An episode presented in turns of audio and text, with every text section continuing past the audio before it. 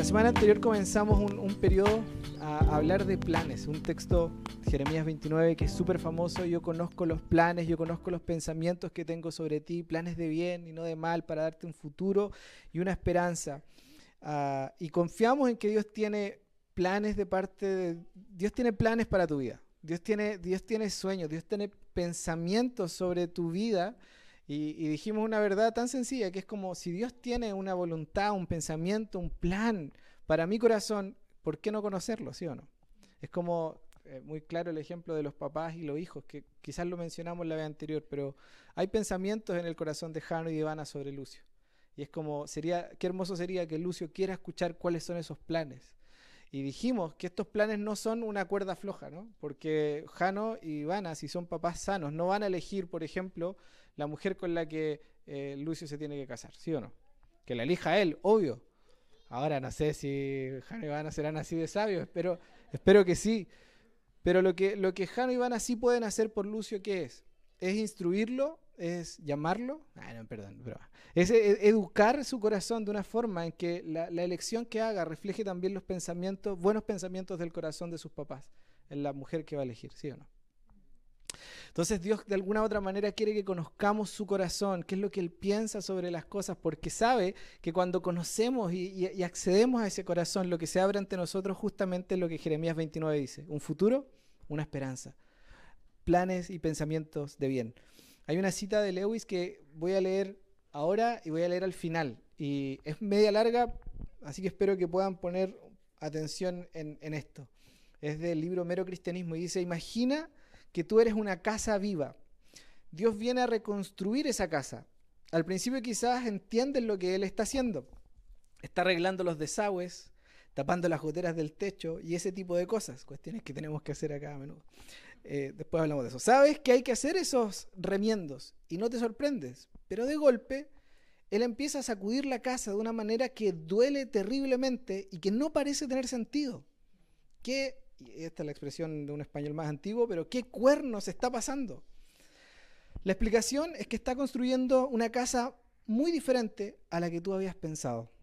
Tira abajo una ala por allá, agrega un piso por acá, levanta unas torres, abre patios. Pensaste que estaba convirtiendo, pensaste que él te estaba convirtiendo en una casita decente, pero él está construyendo un palacio y piensa venir a habitarlo él mismo. Es tremenda la cita de, de ¿Se entiende, no? Si no se entiende, vamos a llegar de nuevo al final y la vamos a volver a leer. Y, pensando en esto, de, que Dios tiene planes, hoy día hay como un subtítulo, ¿no? Dios tiene planes de renovación. ¿sí? Alguien ya participó en un, en un trabajo de renovación de una casa. Los que no saben, los días sábados estamos trabajando en Casa Refugio y es justamente eso. Y, y, meditamos un poco en, en, lo a veces tedioso que es cuando uno empieza o cuando, por ejemplo, estábamos en este lugar, de hecho es así hasta el día de hoy, que tuvimos que renovar un montón de cosas y uno, como ustedes lo ven esto súper terminado, o quizás no tan terminado, no sé, pero por ejemplo, si usted eh, hace correr el agua de la cocina, sale un pésimo olor acá en el salón eh, y es porque hay un problema en el desagüe que nunca nos dimos cuenta. Entonces, tenemos que hacer algo, y esperamos hacerlo pronto, que hay que desarmar el piso y, y ver dónde están las filtraciones y qué sé yo. Entonces, como este factor de sorpresa siempre está cuando hay que hacer remodelaciones, ¿sí o no? Ahora, Dios tiene un plan de remodelación también para nuestra vida. Y esta es la parte curiosa. Dios también tiene un plan de renovación para nuestro corazón. Y obviamente esto es lo que, lo que este autor está llamándonos a pensar. Muchas veces como queremos que Jesús bendiga un par de cosas de nuestra vida y estamos súper en paz.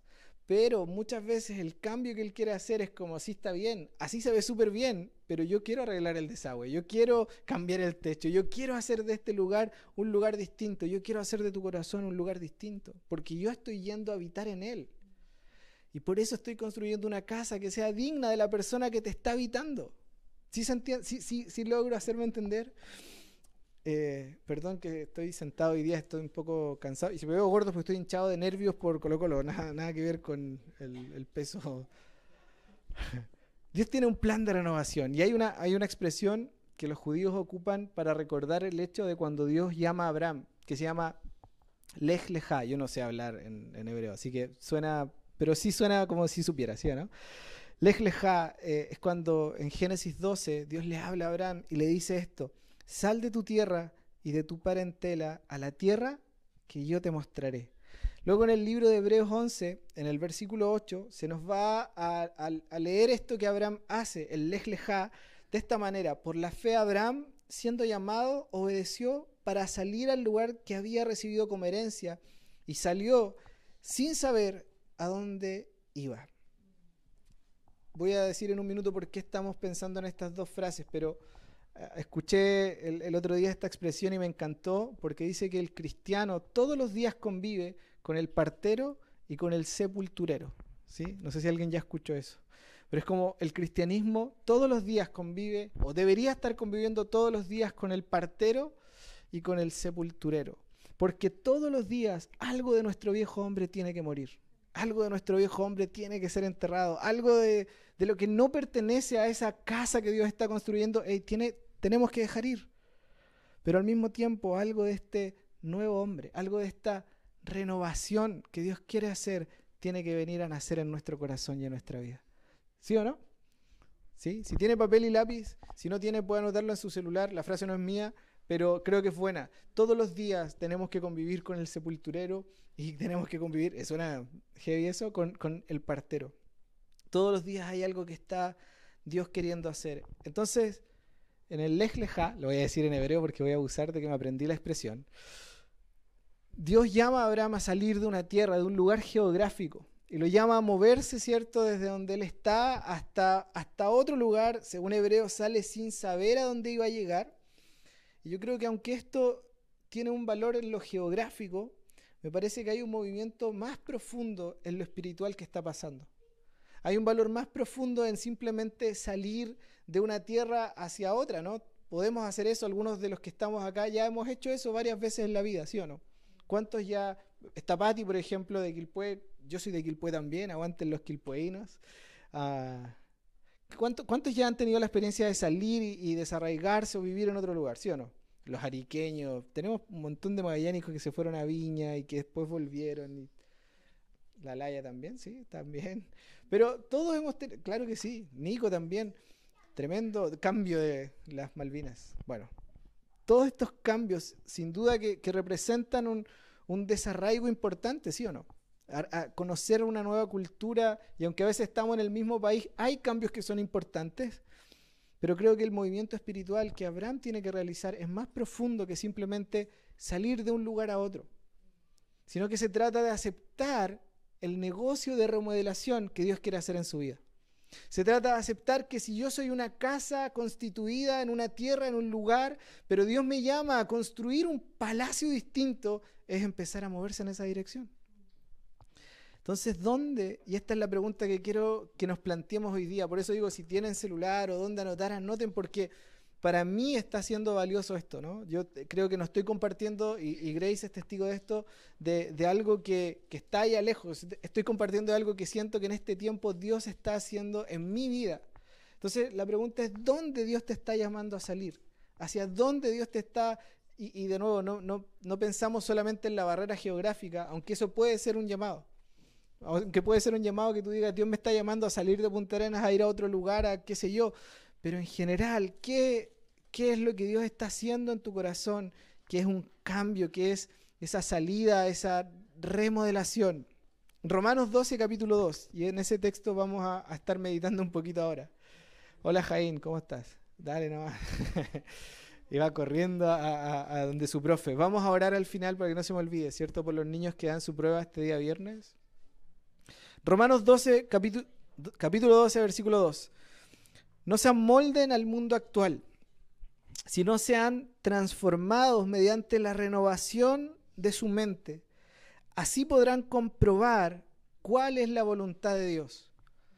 Buena, agradable y perfecta.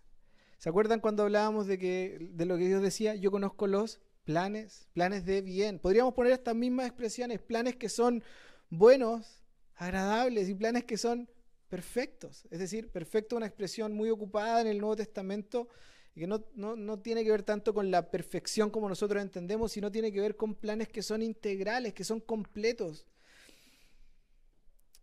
Dios conoce esos planes, Dios conoce esa voluntad. Entonces, si yo quiero comprobar esa voluntad, ah, necesito, y hoy día necesitamos comprometernos al, lo voy a decir última vez, lo juro, al lejleja, a salir de esta tierra donde quizás estamos, donde hemos dejado muchas veces nuestra vida y que puede tomar distintos nombres. Puede ser comodidad, puede ser, no quiero adelantar nada, pero creo que pueden ser muchas cosas que a veces se constituyeron en la tierra en la que nos hemos asentado y que no es el lugar donde hoy día Dios nos está llamando a estar.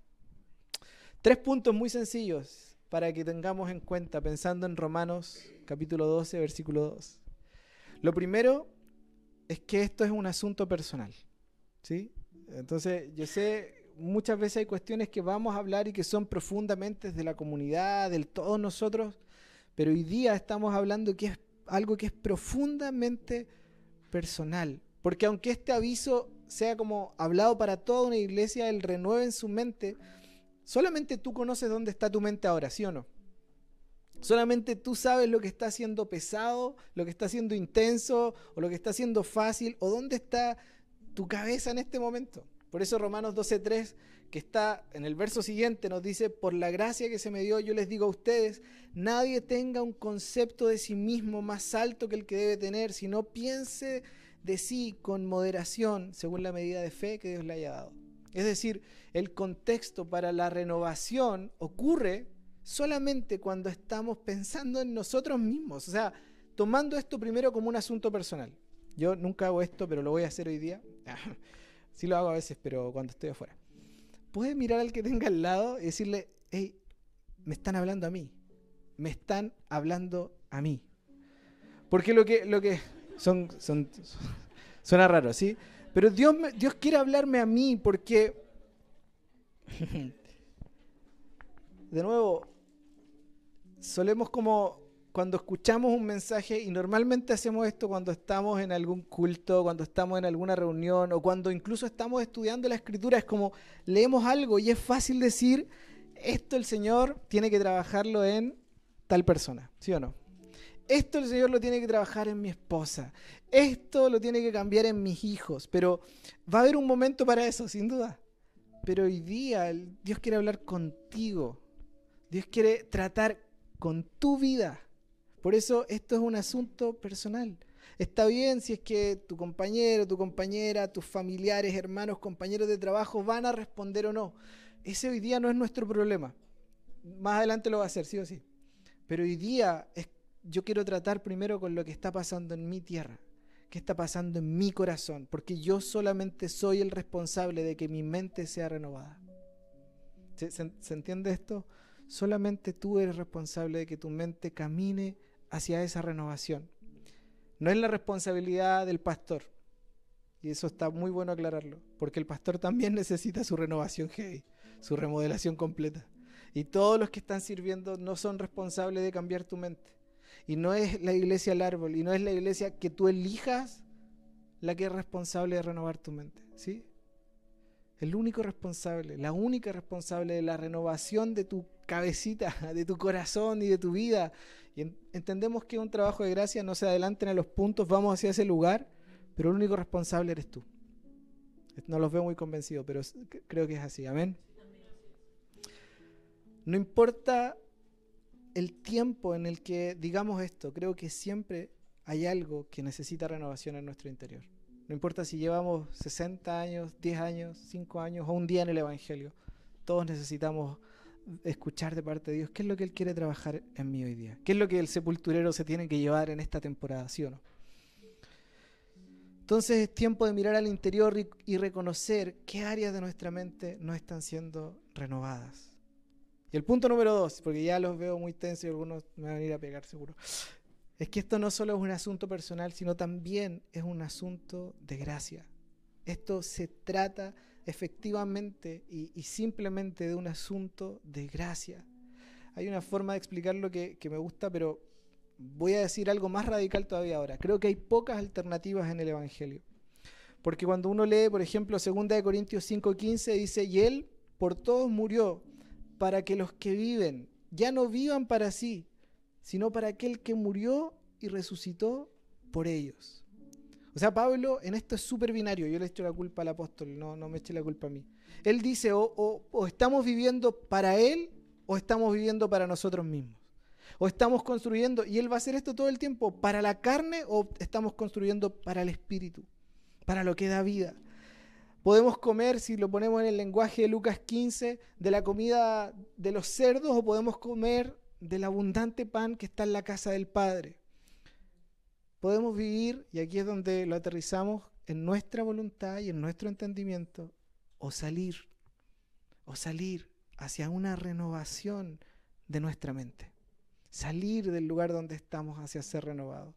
Entonces, no es un asunto, por eso digo, para el, para el escritor bíblico esto es un asunto de gracia, sin duda. Vamos en un minuto a eso.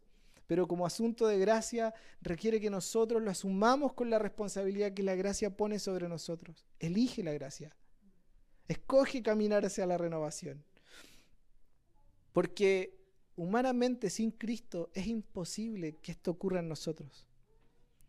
Crisol lo dice de una forma meridianamente clara, ¿sí o no? Yo estuve, ya avisé que iba a ocupar esto, así que está protegido por los derechos de autor. Hay una canción que se llama Espíritu Santo y que dice, para mí es un tratado teológico tan sencillo, pero es, profundo, es muy profundo. Dice, una cosa sé, una cosa sé. Yo no lo voy a cantar, obviamente. Quizás al final Miguel se anima, no lo sé. Como el vendiéndole al tiro al hombre, perdón. Una cosa sé, yo igual me la sé, si, igual se las canto si quieren, no importa. No va a ser lo mismo, pero ah, en quien confié. Nada ni nadie me podrá quitar la conclusión del todo y el por qué. Miren, la conclusión de todas las cosas y el porqué de todas las cosas fue que su voluntad se removió hacia nosotros. Y de esa forma tan incondicional, no por obras, para que nadie se jacte ni se adueñe de la obra de su amor. Y luego cantamos, Espíritu Santo, si dan ganas de cantarlo, yo sé, haz lo imposible. Y después tiene dos frases, enséñanos todas las cosas y enséñanos a andar como Él. Hey, es tan profundo por tantas, tantas, tantas razones. No vamos a hablar de la confianza, aunque es un punto que está, pero cómo, cómo, cómo esta idea de si el Espíritu Santo no hace esto que es un imposible. Porque nosotros creemos que vemos y entendemos cómo son las cosas. Y el humano cree que conoce cómo funciona el mundo y nosotros vivimos convencidos, pero sin darnos cuenta venimos con un formato de nacimiento, con un software, un hardware, no sé ni cómo se dicen esas cosas, que, nos, que nuestra mente nos lleva continuamente a elegir aquello que no va a traer vida. Pablo va a hablar de eso en Romanos 7, o sea, quiero hacer el bien, pero no lo hago porque hay un imposible detrás del humano. Nos separamos de él y él por puro afecto de su voluntad, esta idea, ¿no? Remueve su voluntad para, para ahora dar un camino de renovación. Entonces viene esto de nuevo de, es nuestra elección hoy día ver cómo vamos a administrar la vida que tenemos adelante. Yo, y, por eso digo, es, es, una cuestión propia, yo traté de, administrar por mí mismo y, hoy día, algunos quizás lo saben, no tienen que saber en cuánto, pero hemos arrastrado deudas después de esa administración. Eh, por otra parte, tratamos de gestionar a veces incluso nuestro cuerpo, ¿sí o no? Y algunos de nosotros en esa gestión también terminamos viviendo llenos de ansiedad o, con falta de salud. Y no tiene que ver con la culpa de lo que Dios hizo, sino cómo nosotros administramos aquello que se nos entregó. Yo he sido un mal administrador de esas cosas, o sea, lo, asumo. Hace una semana, dos, estoy tratando de no tomar Coca-Cola recién después de mucho tiempo. No, no tienen que llevar ustedes esa carga, pero cuando pero uno hace creyendo que, todo lo que hacemos está ok, ¿sí o no? Pero hay un tiempo en el cual, por eso digo, Dios te dice, sal de esa tierra. Eh, puede sonar raro para algunos porque, porque esto es algo de cada uno. Por eso digo, es un asunto personal. Yo, esta medida de fe no es tu medida de fe. Pero en mi medida de fe yo estoy entendiendo en este tiempo de parte del Señor que tengo que salir de la tierra maravillosa y hermosa que es la Coca-Cola para ir a otra tierra. Y seguro que en esa tierra, y no es la papa, obviamente, salir de la, de la, de la bebida, ¿sí o no? No, sé que dijiste otra cosa, pero no importa. Sé que, sé que, que caminar a esa tierra, ¿creen ustedes que va a ser un plan, un buen plan, una voluntad agradable y perfecta, sí o no? Díganme si no hay futuro y esperanza para todos los que quieran salir de esa tierra. Pero no, no, no lo tomamos solo en eso práctico, sino en tantas cosas que tenemos que reconocer delante de Dios. Señor, nos entregaste una familia, Señor, nos entregaste tiempo y no lo hemos sabido administrar. No sabemos. Honestamente somos una generación, todos nosotros, independiente de la edad que tengamos, que como ninguna otra generación anterior ha sido atacada en el área de ser distraídos a través de entretención, pantallas y esos vicios maravillosos que tenemos. Y cuesta salir de ahí, ¿sí o no? Y no estoy diciendo que es lo que Dios está diciéndote a ti ahora, pero creo que a muchos de nosotros el Señor va a venir a un punto a decir, hey, sal de esa tierra. Porque la tierra de estar todos los días tres horas en Netflix no te va a traer nada bueno. Porque la tierra de volverte loco posteando cosas en Facebook todo el día no va a traer nada bueno. No sé, por eso digo, no sé cuál es el área en la que el Señor te quiera renovar por favor, no mires a alguien más. Por favor, ahí se pone difícil. Es un asunto personal y es un asunto de gracia, porque es el Espíritu Santo el que tiene que volver a enseñarnos todas las cosas. Yo creía que sabía cómo tenía que relacionarme con mi esposa hasta que llega el punto que me doy cuenta que no sé. De verdad, porque uno supone que las cosas tienen que ser así. Y hoy día Miren, me, pongo lo más vulnerable que puedo, dentro de las cosas que se pueden decir. Pero hoy día me doy cuenta, mientras estaba en un tiempo de lo inmaduro, que es como, ¿por qué uno vive relajadamente y, no te das cuenta que hay que ordenar? ¿Sí o no? ¿Soy el único que le cuesta ordenar en la casa? Sí, bueno, no importa, condéneme. Gracias, Jaime está conmigo. Miren, los niños están conmigo. Gracias. Y claramente yo ya no debería ser un niño. Y muchos de los hombres que estamos acá deberíamos hace rato dejar de ser niños y de las mujeres también. Entonces tiene que llegar un punto en el cual le pedimos al Espíritu Santo, tú enséñanos. ¿Qué cosas? Todas las cosas. Porque Él nos guía a toda verdad. Incluso en estos detalles que parecen tan insignificantes. El Señor es el que nos puede llevar a salir de esos pozos de desesperación en los que entramos por nuestras propias decisiones, porque lo que hicimos por nuestra fuerza no va a producir vida. Por eso es tan radical Pablo en esto de o podemos tener una mente renovada o simplemente no tener una mente renovada. O podemos vivir para nosotros o vivir para Él. Es su elección, pero si vivo para mí, si vivo sin esa renovación, no voy a producir vida, porque su voluntad es una obra de gracia. Es una obra de gracia en la que podemos aprender. De nuevo, siempre tomamos como gracia decir, ah, la salvación es gratis, es como un regalo. Y eso es todo, la gracia para nosotros termina en eso. Pero la gracia es Dios mismo viniendo a habitar en nosotros y a través de nosotros para enseñarnos de nuevo todas las cosas, para llevarnos a comprender, para que las decisiones que tomemos lleven vida, para que el lugar donde terminemos nuestros días sea un lugar de salud, conozcamos su voluntad que es buena, agradable, perfecta, un plan de bien, una esperanza, un futuro. Entonces el llamado a salir de esta mente, a salir de esta comodidad, que va a ser diferente para cada uno, pero salir de esta tierra hacia otro lugar, creo que tiene que ver con un asunto de confianza, de que en su gracia nada de lo que dejamos, nada de lo que hacemos morir, porque Él nos llama a hacer morir, va a producir mayor dolor que la vida que Él está queriendo hacer. Tercero y último, ya estamos llegando al final, no se preocupen, no se queden dormidos todavía, no estoy mirando a nadie.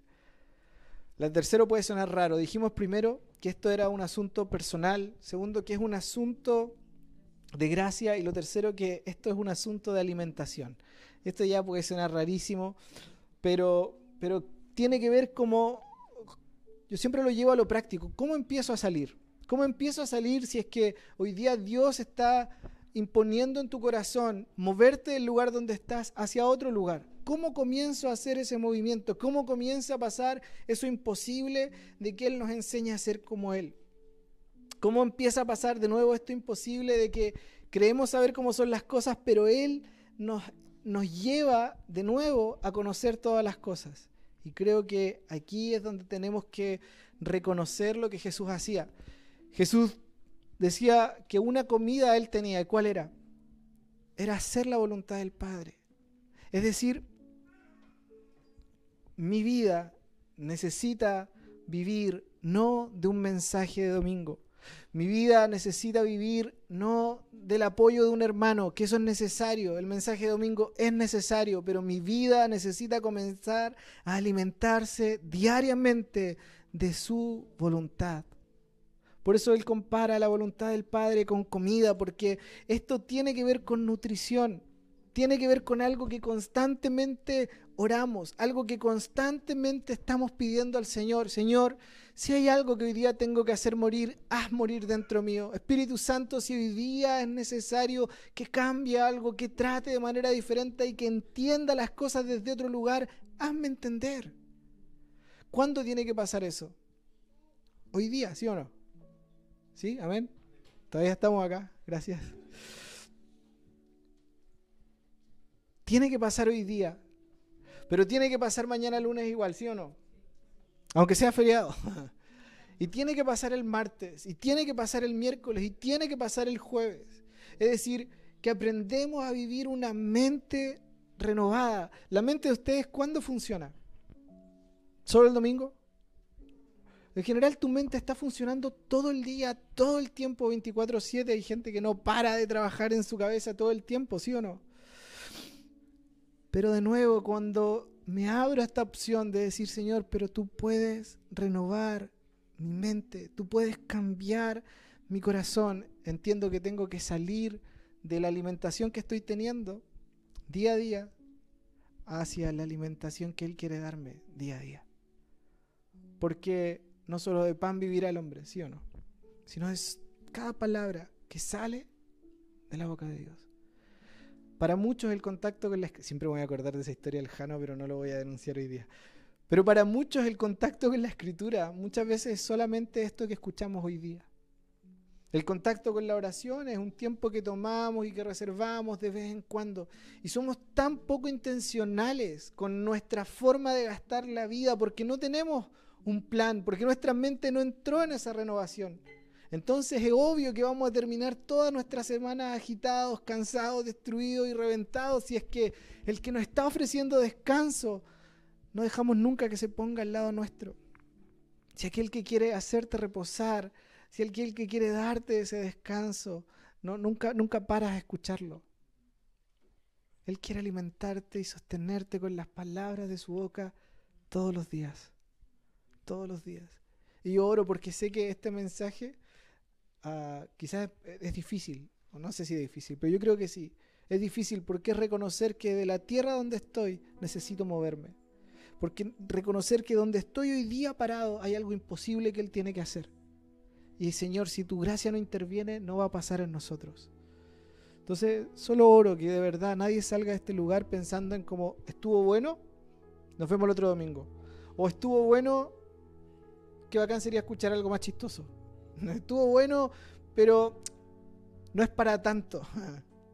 Y si tú no sabes qué es lo que Dios te está llamando a salir en esta temporada, creo que necesitas replantearte seriamente tus tiempos, ah, porque el lugar a donde va a terminar tu vida va a ser un plan distinto al plan que la renovación de Dios está haciendo. Romanos 12 termina con una lista gigante, se las voy a leer muy rápido. Dice, el amor debe ser sincero, aborrezcan el mal, aférrense al bien ámense unos a otros, respetándose y honrándose mutuamente. Nunca dejen de ser diligentes, antes bien sirvan al Señor con el fervor que da el Espíritu. Aleluya. Alégrense en la esperanza, muestren paciencia en el sufrimiento, perseveren en la oración, ayuden a los hermanos que están en necesidad, practiquen la hospitalidad, bendigan a los que le persiguen, bendigan y no maldigan Alégrense con los que están alegres y lloren con los que lloren. Sigo, dice, vivan en armonía. los unos con los otros. No sean arrogantes, sino háganse solidarios de corazón humilde. No se crean los únicos que saben. No paguen a nadie, a nadie mal por mal. Procuren siempre hacer lo bueno delante de todos y si es posible, en cuanto dependa de ti, vive en paz con todos. No tomen venganza, sino dejen el castigo en las manos de Dios, porque mío es el pago, dice el Señor. Antes bien, ustedes, si tu enemigo tiene hambre, dale de comer. Si tiene sed, dale de beber. Y actuando así, harás que se avergüence de su conducta. No te dejes vencer por el mal. Al contrario, vence el mal con el bien. Lej, leja. Yo sé que a todos, si, si, lo pensamos seriamente, vamos a encontrar una tierra que, que necesitamos dejar. Y esta lista para mí es solo ilustrativa de eso. Quizás a mí me cuesta amar. Quizás a mí me cuesta, porque una de las expresiones es esto, sean diligentes en todo. Quizás yo no soy diligente en todas las cosas, lo reconozco, me cuesta a veces ser realmente diligente. Quizás me cuesta la hospitalidad, me cuesta recibir a alguien en casa, me cuesta abrir mi corazón, me cuesta ser arrogante. Todos tenemos un poco de eso, ¿sí o no? ¿Solo yo? Solo yo, no importa. No sé qué es tu tierra, pero si tú miras ese lugar y examinas tu corazón, te vas a dar cuenta que aquí hay algo necesario que el Señor haga. Que el plan del Señor de verdad es mucho más sencillo de lo que nosotros a veces lo hacemos. Él tiene un plan de renovación. Él quiere renovar tu corazón, quiere renovar tu tierra, quiere renovar tu vida, quiere renovar mi vida. Por mis fuerzas imposible, por mis capacidades nulas. Yo reconozco en ese aspecto somos ciegos, pobres, desnudos. Pero miren, por la fe Abraham siendo llamado, salió sin saber a dónde iba.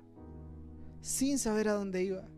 Entonces cuando yo quiero controlar todo en mi mente y en la agenda. Muchas veces estoy llegando al futuro que yo mismo me puedo preparar. Pero cuando dejo que sea Él el que nos lleva, cuando dejo que sea Él el que renueve nuestra mente, entonces estoy caminando hacia esa voluntad, hacia ese corazón, hacia ese espacio donde Él, donde Él se nos quiere revelar. Imagina que eres una casa viva. Dios viene a reconstruir esa casa.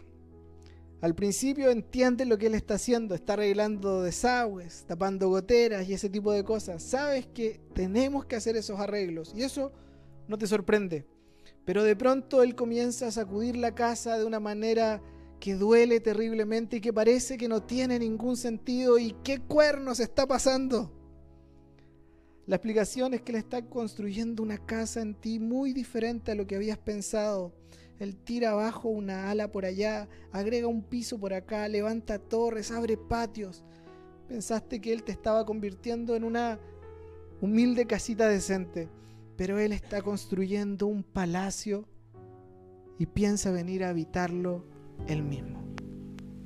Piensa venir a habitarlo Él mismo. Amén.